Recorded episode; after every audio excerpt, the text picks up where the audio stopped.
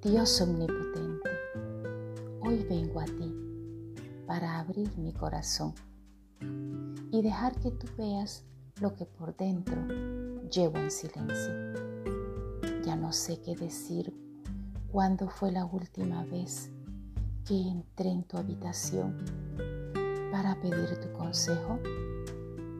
Ese consejo divino que siempre confortaba mi alma y alegraba mi espíritu. Perdóname, oh Dios, perdóname por haberte dejado esperando por mí por tanto tiempo. Sé que tanto tú como mi familia me han extrañado. Qué ironía, ¿verdad? Que me ausenté por querer cuidar y querer proveer a esos seres maravillosos que me diste para cuidar. Con el afán de la vida, logré, logré darles todo aquello que a mí me faltó.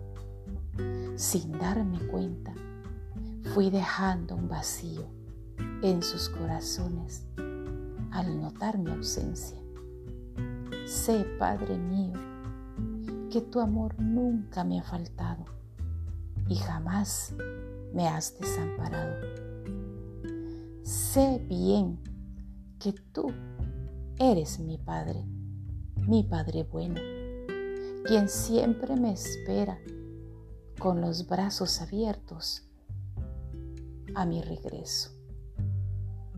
Más todavía, a pesar de eso, no sé cómo empezar de nuevo.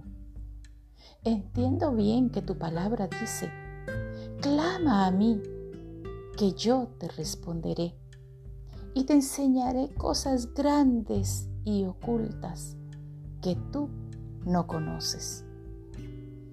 Yo, yo entiendo, Señor mío, que en mi condición humana tengo tantas limitaciones.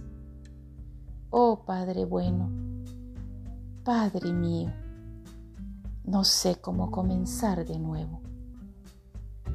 Mi alma tiene sed de ti y me limito hoy, mi Señor, a únicamente decirte, Señor, Señor Jesús, ten piedad de mí líbrame de todo mal. Libra de mí mismo, Señor. Líbrame de mí. Guárdame de tu regazo. Guárdame en tus brazos.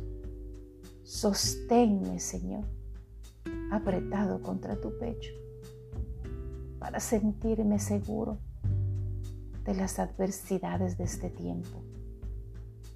Allá afuera, Señor, Allá afuera se respira aire, aire contaminado.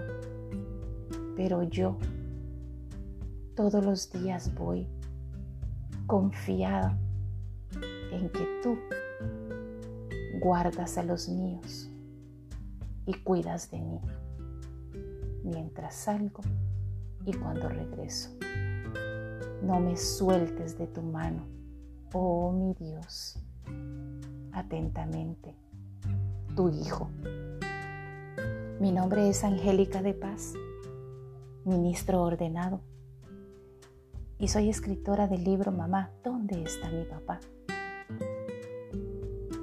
Estás escuchando el programa radial Hablemos con Dios. Abre tu corazón a Jesucristo, porque solamente en Él hay esperanza.